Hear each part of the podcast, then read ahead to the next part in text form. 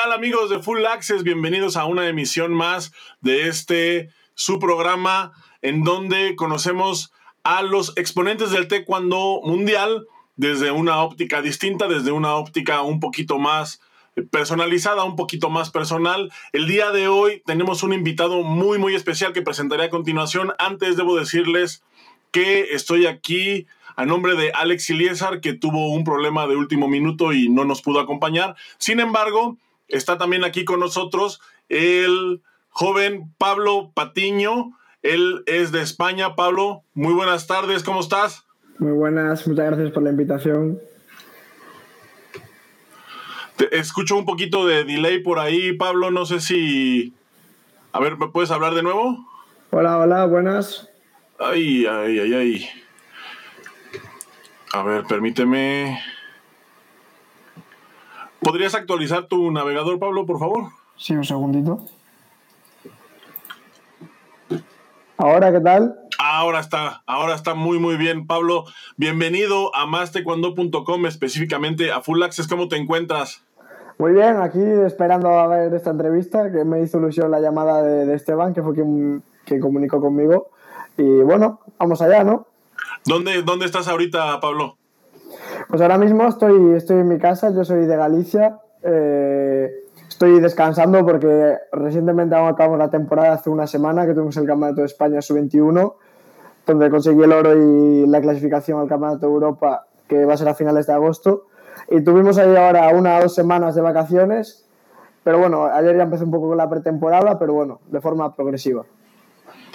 Me alegra, Pablo, me alegra escuchar que te ha ido bien allá en el Campeonato de España. Oye, Pablo, a ver, cuenta por ahí la historia que tu primera participación deportiva fue en Formas en Punce, a los cuatro años de edad, y que antes de, salir hacia la competencia te pusiste a hacer eh, movimientos así un poquito que llamaron la atención en ese momento. No sé si, si, si, si, te, si te acuerdas, ya vi que sí te acuerdas. No sé si nos puedas contar un poquito sobre esa anécdota.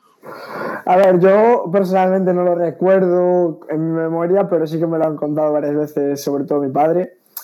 Y yo era muy, muy fan de, Dragon Ball, la serie de, de, dibujos animados, ¿no? Y como el personaje, Son Goku siempre hacía unos movimientos iniciales de calentar y parece ser que yo no sé, o sea, no me acuerdo, tenía cuatro años, que salía en medio del, del tapiz para hacer mi pulse y hice los movimientos de, de Son Goku antes de empezar. Y luego gané. Oye, pero, ese, pero, o sea, tú no te acuerdas porque estabas muy chiquito, pero el resto del mundo sí se acuerda, ¿no? Porque... sí, no, no, mi familia, mi familia lo recuerda, mis padres, o sea, fue, fue una anécdota que ojalá haberla vivido y haberlo hecho, de verdad. Oye, también, eh, ya que estamos hablando de, pues, de tus primeros años de edad, eh, por ahí también supimos que a la edad de siete años estuviste viviendo en Valencia y que fue donde eh, el taekwondo de repente pasa a segundo plano y otro deporte por ahí que, que, te estaba como llamando la atención. Eh, cuéntanos un poquito de esa, de, qué deporte se trataba y, también, pues, cómo fue esta, esta transición. Bueno, pues yo llegué con siete años a Valencia, también aquí en España, y pues yo empecé de taekwondo en el club de mi padre, y el cambio, pues la verdad que no me, no me gustó mucho el, el, otro club y el fútbol me estaba gustando mucho. Porque mi hermano, aparte, yo me mudé allí porque mi hermano jugaba allí en el, en el Valencia. Entonces, el fútbol, la verdad que, que, me llamó mucho la atención. Allí me sentía muy a gusto y pues ahí pasó un poco el taekwondo en segundo plano hasta que volví otra vez a Galicia. Oye, pero esta parte de, del fútbol, o sea, ¿lo estabas haciendo ya de manera un poquito más formal o era nada más como un hobby, digámoslo así? Bueno, pues diría que un 50-50. O sea, a mí me gustaba mucho y quería que fuera formal, pero realmente cuando tienes 7, 8 años no es más que un hobby. Oye, ¿y, qué te hace volver a taekwondo después de, digo, estabas, tú estabas en taekwondo, después eh, dices que pues como que ya no te gustó a donde llegaste, te cambias al fútbol y luego otra vez regresas a taekwondo. ¿Por qué regresaste o qué te hizo cambiar de opinión? Bueno, pues yo cuando vuelvo de Valencia a Galicia, que es donde ya llevo viviendo pues esos 10, 11 años, vuelvo a entrenar con mi padre en el gimnasio y pues yo voy compaginando el fútbol con el taekwondo. Y hasta los 12, 13 años, bueno, quizás un poco antes, antes, antes, yo a los 9 a lo mejor empecé ya a practicar combate y con el paso del tiempo el combate ya lo empecé a tomar más en serio, me empezó a gustar más, a llamar la atención y fue eso, la competición de combate lo que me hizo lo que me hizo pensar, esto es lo que me gusta, incluso mucho más que el fútbol, que yo sigo siendo muy fan del fútbol y me gusta jugarlo, pero el combate fue esa gota ¿no? que, que me hizo inclinarme. Oye, pues hoy en día te destacas ya como, pues como un atleta de combate, ¿no? Pero si seguimos hablando de historia, pues también eh, sabemos que has competido también mucho en, en, lo que es la técnica. Has sido campeón gallego, medallista nacional en, en la categoría de exhibición. ¿Cómo influye esto en tu formación como, como taekwondoín profesional? ¿O, o, o cómo crees que se puede complementar con lo que haces ahora en combate? A ver, sinceramente yo creo que siempre es una ayuda a la hora de ejecutar las, las acciones, porque sobre todo el método de entrenamiento es de repetir acción, repetir, repetir. Esa forma de entrenar pues te queda interiorizada y luego a la hora de entrenar combate es mucho más cómodo. Aparte de que ya tienes pues la técnica de muchas acciones desde pequeño que es aplicar desde los punches al combate. Entonces sí que realmente sí que tiene una influencia en mí y que pues yo por ejemplo me considero un competidor muy técnico y quizás viene también un poco por ahí. Hay, bueno, an, antes en el taekwondo de antaño recuerdo que decían que siempre el primer lugar en formas era también primer lugar en combate, ¿no? Esto conforme el taekwondo ha ido evolucionando, pues como que se ha ido perdiendo un poquito. Y, sí. y, yo creo que tú eres ahorita pues un vivo ejemplo de que, como tú dices, ¿no? O sea, las formas, la técnica, todo esto, o sea, todas las demás ramas que tiene el taekwondo también ayudan como para formar pues a un atleta, a, un peleador, digámoslo así, ¿no? ¿O, ¿O, qué opinas tú al respecto? A ver, yo considero que siempre, pues, al final, trabajar la técnica de manera específica, pues ya sea con punches o como sea, siempre va a ayudar a, a que tu nivel técnico sea más elevado.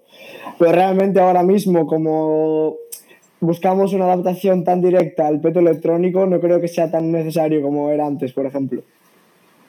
Ok. Oye, también hablando de, bueno, de, de, todo lo que te forma o todo lo que forma a un atleta de manera integral, también mencionaste hace rato a, a, tu padre, a Miguel Patiño. Eh, yo pues, quiero mencionarle a la audiencia que él es pues, un destacado columnista aquí de, de Más Taekwondo y ha hecho, pues, ha hecho aquí con nosotros grandes artículos de cara a Juegos Olímpicos. ¿Él cómo te ha influido a ti o cómo ha tenido que ver en tu desarrollo como deportista? Pues quizás es por él que a mí me guste y tenga tanta pasión por ello, porque yo desde pequeño, pues eso, empecé con él a entrenar y él me ha inculcado como que no era una obligación, muchas veces a lo mejor tu padre, aunque sea tu entrenador, pues como que te obliga a entrenar. Él siempre me da la lección, que era cosa mía, si me gustaba iba, si no, no.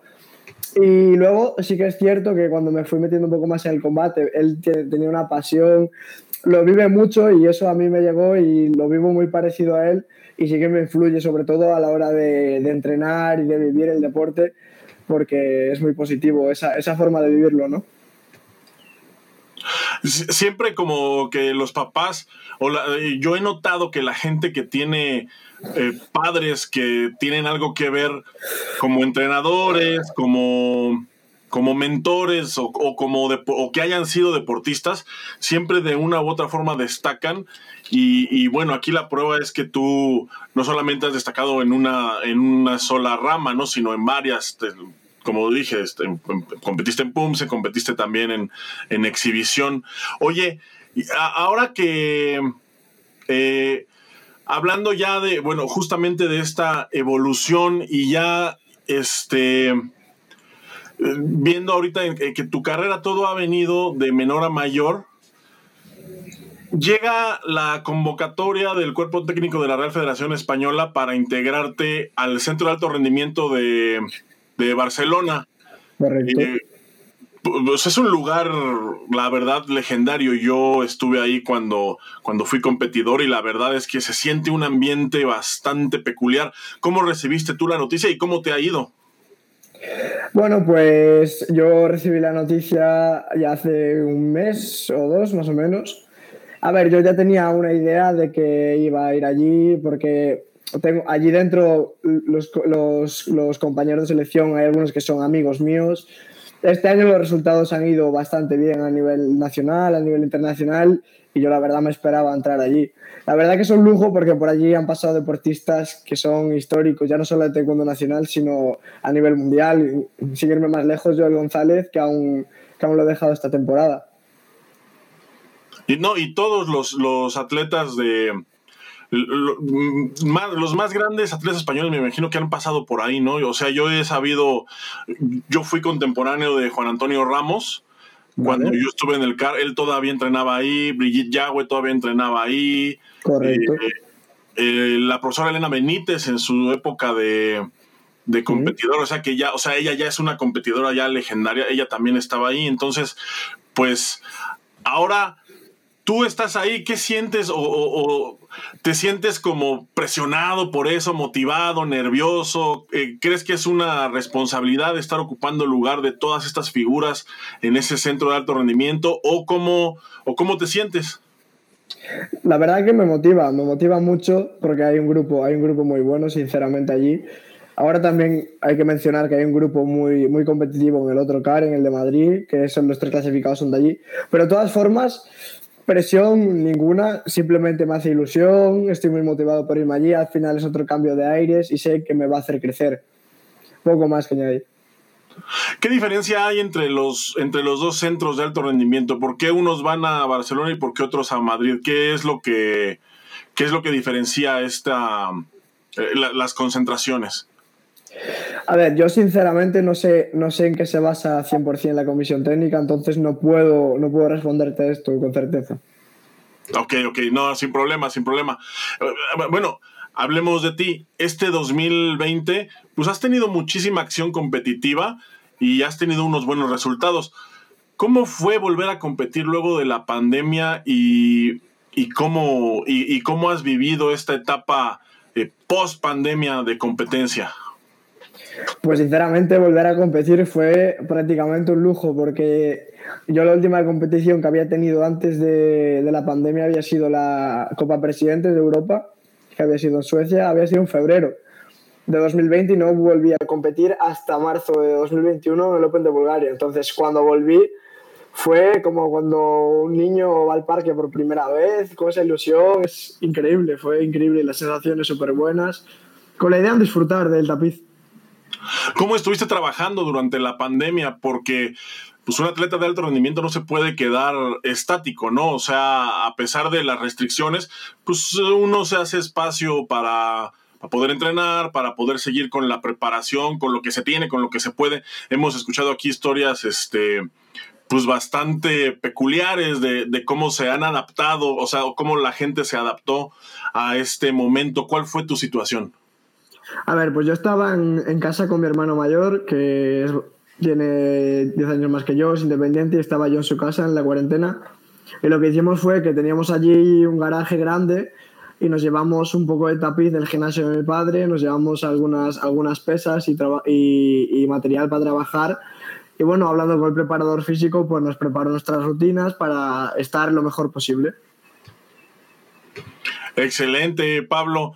Eh, ¿Cómo ves? Eh, se aproximan ya los Juegos Olímpicos, que fue uno de los eventos también que, pues, que se tuvieron que aventar hacia el frente por la misma situación de la pandemia. ¿Cómo ves a España para, para estos Juegos? La veo muy bien, sinceramente. Llevan un gran equipo. Eh, todos tienen bastante experiencia, son todos muy competitivos, que yo creo que es lo que más destacaría de ellos, son muy competitivos. Y luego ya, por supuesto, Adriana Cerezo, que me parece que va muy, muy bien preparada, que es una gran amiga mía y, yo creo que es la, mi gran favorita para las medallas. Adriana estuvo también ya aquí con nosotros en Full Access. Le mandamos un, un saludo allá también a, España, Adriana, y por supuesto le deseamos lo mejor para, para este compromiso que viene ya pues ya prácticamente estamos a, escasos 15 días de, que empiece esta competencia. Oye, y ah, bueno, ¿cómo ves justamente a, de, de, la delegación española va Javier Pérez Polo, que es con quien has estado tú compitiendo en esa división? ¿Cómo lo ves a él? Sinceramente, yo lo veo muy bien, me parece un competidor con un nivel espectacular y aparte un, un taekwondo muy bonito y yo creo que tiene unas serias opciones de medalla, sinceramente. Ok. ¿Y qué viene para ti, Pablo? ¿Cuáles son tus próximos objetivos en, pues bueno, ahorita que el mundo está poco a poco volviendo a la normalidad y que, y que pues este va a ser un año muy, muy complejo? ¿Qué viene para ti? El Mundial ya se suspendió este año, probablemente sea dentro, del, de, dentro de un año. ¿Qué viene para ti? ¿Cuáles son tus objetivos? ¿Qué, qué, qué podemos esperar de, de Pablo Patiño para, pues para este ciclo, porque es un ciclo que comienza realmente. Pues sí. Pues nada, ahora mismo eh, con la mente enfocada en el Europeo Sub-21, que se hará del 24 al 28 de agosto en Estonia, que encima este año el Europeo lo han hecho como abierto a todos los países del mundo, entonces como una, como una especie de mundial. Y luego, por supuesto, alcanzar los 40 puntos del ranking olímpico para escalar, escalar, escalar y estar más arriba lo, lo pronto posible. Excelente, Pablo. Eh, ¿Qué te parece si vamos a, hacer un pequeño corte y volvemos para continuar con esta plática que la verdad está siendo pues muy muy interesante? Vale, perfecto. Listo, regresamos amigos de Full Access, no se vayan. Está con nosotros Pablo Patiño.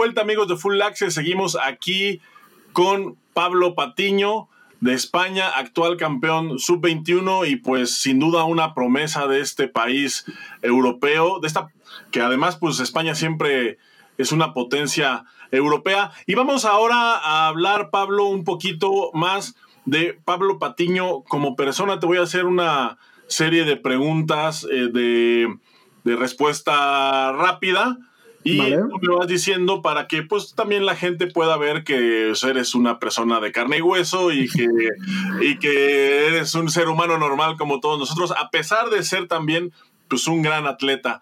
A ver, Pablo, ¿qué música te gusta escuchar cuando, cuando entrenas, si es que hay la oportunidad de escuchar música? Sí, sí, por supuesto. Yo considero la música fundamental. Escucho mucho tecno, sinceramente, porque me da ahí me da esa motivación, sobre todo en los momentos más de resistencia, de sufrir, ahí el tecno tiene que estar presente. Eso es todo. Eh, ¿Cómo te gusta, cómo te gusta vestir? ¿Más deportivo o más casual? Más casual, la verdad. Ya voy siempre deportivo, cuando hay la ocasión se prefiere casual. Correcto. ¿Cuál es tu comida favorita, Pablo? Difícil, pero la paella, diría. La paella, eso, 100% español. Pablo, Pablo, ¿me oyes? Sí, sí, sí. Ah, perdón, perdón, perdón, pensé, pensé que nos habíamos quedado sin audio. Eh, ¿Qué país del mundo te gustaría visitar, Pablo, y por qué? Pues sinceramente me hace mucha ilusión ir a Cuba. Por lo que he visto en las películas me parece que La Habana es un sitio precioso y toda esa zona, entonces espero ir cuanto antes. Ok, Pablo, pues, ¿qué te parece si pasamos ahorita a una sección de...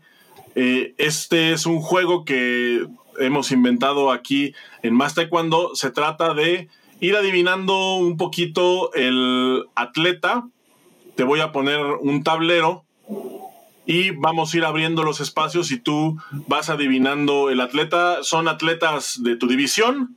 Vamos a ver qué tan, qué tan bien estudiados los tienes. A ver. Y pues obviamente tiene un pequeño grado de dificultad. A esto me refiero que si de repente por ahí tienes algún, al- al- algún errorcito, pues van- vas a ver un cuadrado rojo. Si salen tres, pues pierdes. Vale, me parece bien, buen reto. Listo, déjame preparar aquí el. Déjame preparar aquí el jueguito.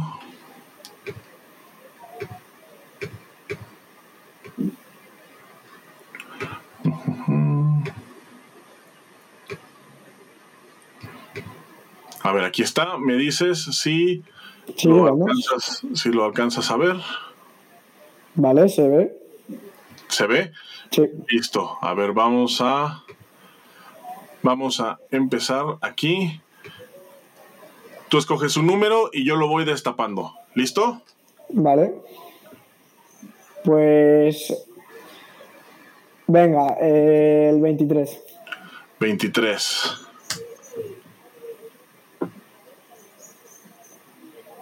Eh, el 24. 24. Ahí va, ahí va. El 16. 16. Y el 17. Vale. el de rojo es Armat, el competidor ruso, ¿verdad? Es correcto, es Armat Takoev de, de Rusia. Bien, bien adivinado este primer, este primer competidor. Vamos a ver el siguiente. Es que encima competí contra él el otro día en los multigames. ¿Ah, sí? Sí, sí, competí contra él el otro día. Sí, son, sí, eh, eh, y además ahí en Europa es muy común que se estén viendo las caras muy seguido, ¿no? Entre Los competidores de ahí, o sea, sí es este, sí es muy común, o sea, no es raro pues que te encuentres tú con este tipo de competidores de aquel lado. Para nosotros aquí en América, pues sí es, sí es extraño, pero ustedes están viendo las caras todo el tiempo. Correcto. Ok, vamos con el siguiente.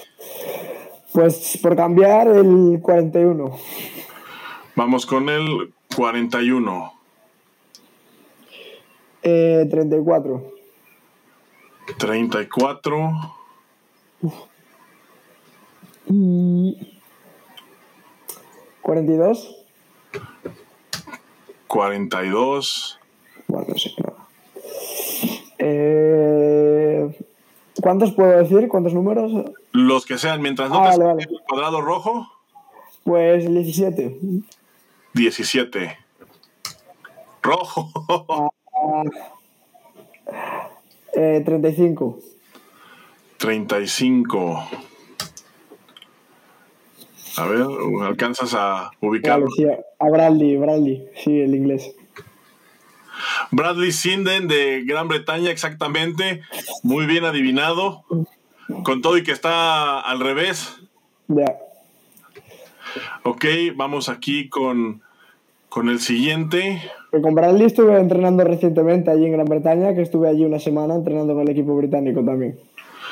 También, o sea que estos dos competidores ya son competidores con los que te has topado y no nada más topado, sino además convivido en, en entrenamiento. Sí, con Bradley sí. Excelente. Vamos a ver la siguiente, a ver si con este ya también eh, tienes ahí alguna historia que nos puedas compartir. Pues el 25. Vamos, 25. No puede ser. Rojo, ahora sí, mala suerte. Listo, siguiente. Eh, 40. 40, Eh, 39. 39, 38. 38, ahí va, 46. 46. Ahí ya se 50 ve. 53. Sí, 40 y ¿qué me dijiste? ¿3? 53. Ah, 53. Vale, es el, el deportista griego de 68, el Constantinos, me parece que se llama. Constantinos Ch- Chama, Chamalidis. Constantinos Chamalidis. Sí, exactamente, es el competidor griego. ¿Con él ya te has topado alguna vez? No, aún no, no he tenido la suerte de hacer contra él aún. Bueno, pero seguramente no falta mucho porque pues están ahí en el mismo circuito, entonces pues seguramente no falta mucho. Desgraciadamente aquí no hablamos griego, entonces pues no sé si vayamos a tener aquí algún día, pero eh, te deseamos la mejor de la suerte en, cuanto te lo encuentres por ahí. Muchas gracias. Venga, vamos con el siguiente. Va, el 1, venga. El 1. El 8. El 8. El 2. El 2. El 3. Rojo. Ah, el 10. Vamos con el 10. El 9. Uf. El 4. El 7. 7. El 25. 25. 18. Este está un poco más complicado. Sí, sí, sí. 17. ¿Vale? El 20. El 19. Rojo. Oh, Este está muy complicado. Queda, queda un rojo. el 26. 26. Vale, me voy a arriesgar, pero yo creo que por la posición. A ver, dale al, dale al 24. 24. Mm. Por la patada yo me arriesgaría a decir que es Hakan Rekber, el de Turquía. Exactamente, perfectamente bien contestado. Hakan Rekber de Turquía. Muy bien, Pablo. Oye, esto es ese. No- nos pasa de repente en este juego que justo por las posiciones los ubican, ¿eh? Sí, excelente, bien contestado. Y pues vamos con el último de esta. de esta dinámica. Uno más. Al 54, va. 54. 55, 55. 48. Vale, este lo conozco, aparte es, como- es amigo mío, el, el deportista bosnio. Husic. Husik. Exactamente, Pablo, muy bien. Y pues te llevas 5 de 5 en este juego. Muchas felicidades, Pablo, porque nos derrotaste aquí en, en nuestra propia casa. Muy bien. Pablo, pues eh, a mí no me queda más que agradecerte el que te hayas tomado un poquito el tiempo de estar aquí conviviendo con nosotros. No quiero eh, despedirme, por supuesto, sin antes darte el espacio para que envíes un mensaje a la gente que te está viendo allá en España, que te está viendo acá en, en América y pues en el resto del mundo, porque sabemos que hay gente que está pendiente de este programa y algún mensaje que le quieras dar a, a la gente que viene también detrás de ti, que viene, que viene siguiéndote, que viene viendo tu ejemplo. El micrófono es tuyo. Pues nada, más que nada que, disfruten mucho el día a día, los entrenamientos, el proceso del camino, porque esto es muy largo. Yo estoy empezando prácticamente, soy muy joven y es eso, la clave es disfrutar, ir disfrutando, porque con mucho trabajo las, las metas irán llegando poco a poco.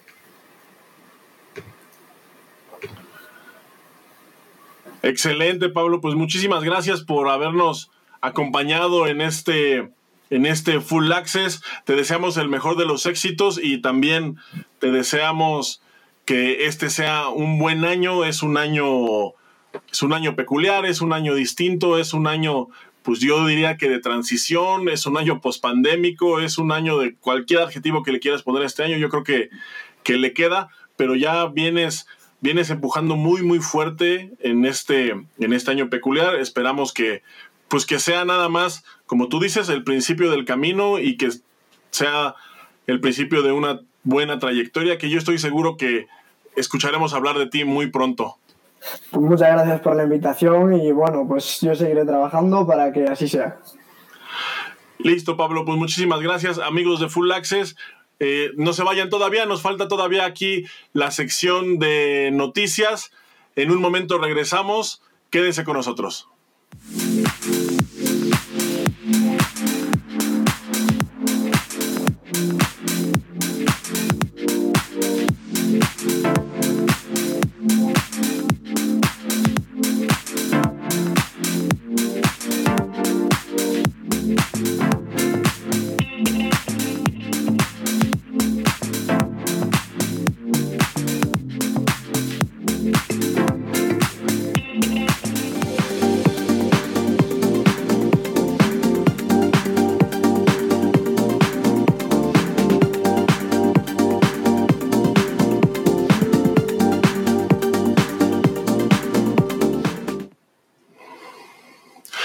Amigos? Muchas gracias por seguir aquí en Full Access. Qué bueno que siguen con nosotros. Y no puede ser un programa de Más Taekwondo sin algo de noticias y tenemos un par que queremos compartir con ustedes y empezamos platicándoles que con pruebas diarias de detección de COVID y estrictos protocolos de bioseguridad, la selección colombiana de Taekwondo prepara los últimos detalles en Japón de cara a Juegos Olímpicos.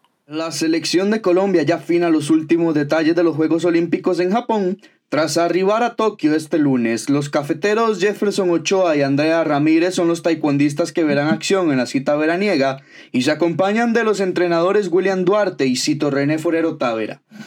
La delegación colombiana terminó de ponerse a punto en España, donde luego voló a Alemania para enrumbarse hacia Japón.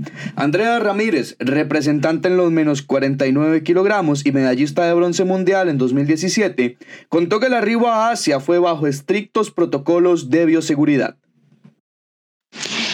No, y pues a todos mis seguidores decirles que sean muy pendientes de estos juegos. Somos uno de los primeros deportes que empieza, entonces para que estén súper, súper conectados desde el inicio y disfruten pues de este gran evento.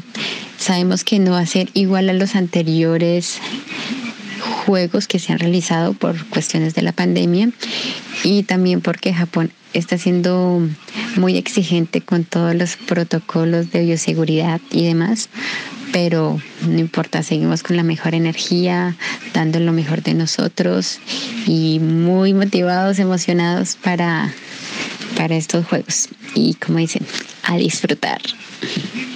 Por su parte, Cito René Forero explicó que se encuentran en la ciudad de Kitakyushu a unas cuatro horas de Tokio y que se mantendrán ahí hasta el 19 de julio cuando ingresen a la Villa Olímpica. Muy contentos. La gente muy amable, y eh, estamos trabajando fuerte con buenos equipos de combate. Nos están prestando Japón. Tenemos hoy ya cuatro peleas diarias hasta llegar al 19 con muchos deportistas japoneses y deportistas, hombres y mujeres. Buenos equipos. El equipo colombiano está completamente aislado y con su pasaporte de COVID al día, esperando que llegue el momento de ver acción. De hecho, los protocolos son tan estrictos que cada uno de los cuatro miembros de la delegación debe comer solo en una mesa. A ellos solo puede acercarse la traductora oficial designada y les tienen vigilancia permanente para moverse dentro del hotel donde se hospedan y de esta manera no interactuar con ningún otro huésped. Jefferson Ochoa contó que estar tan cerca de los Juegos Olímpicos le llena de emoción y la ilusión del oro se mantiene intacta. Y ya estar tan cerca de cara a los Juegos Olímpicos es, es una emoción eh, inexplicable, por decirlo así. El día de ayer nos han recibido muy bien aquí en Japón. Toda la gente ha estado muy pendiente de, nosotros.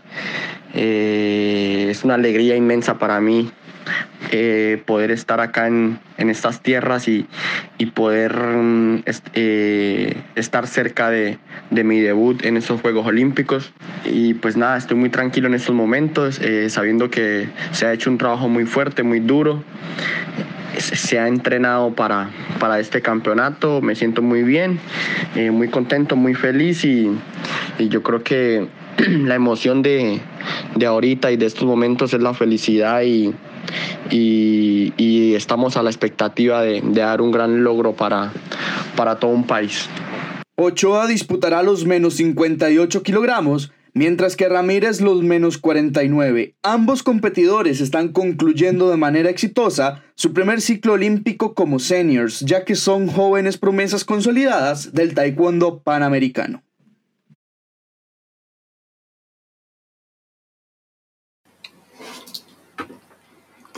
La Comisión Interventora de WT informó este lunes pasado que retiró todas las potestades, retiró de todas las potestades al Consejo Ejecutivo de la Panamericana. Los detalles en la siguiente nota. A través de un documento oficial que circuló este lunes por la noche, el Comité Interino Administrativo de la World Taekwondo Panamérica informó que las potestades legales, administrativas y naturales del Consejo Ejecutivo de WTPA fueron retiradas. Según el escrito firmado por tres de los miembros del IMC, la acción se fundamenta en que en WTPA había sido constituida como un ente privado y por la naturaleza de la organización, todas las decisiones tomadas en el pasado podrían ser ilegales o inválidas, ya que los miembros del Consejo Ejecutivo no contaban con participación legal.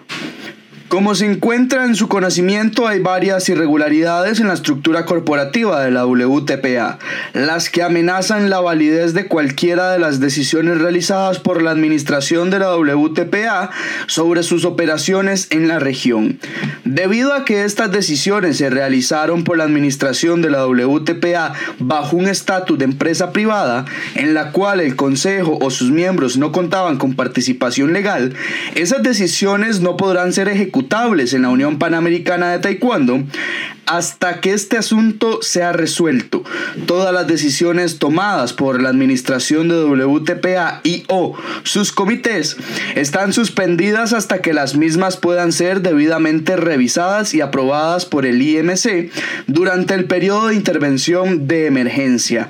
Así se lee en la misiva dirigida a todos los miembros de WTPA, incluidas las federaciones nacionales. La situación mantiene a Elder Navarro en su presidencia interina de WTPA a todo el Consejo Ejecutivo, comisiones y demás, pero con la salvedad que ninguno tiene poder de decisión y aprobación en absolutamente nada. Quien posee las riendas administrativas y de autoridad de WTPA es el IMC. El órgano interventor entró en funciones el pasado 25 de junio, luego que Federación Mundial informó que está constituido por Iván Divos como presidente, que es acompañado por el general de WT, Jos Rafati, y la miembro del Comité de Integridad Sharon Jewell. A ellos los asiste la argentina Janina Rimón.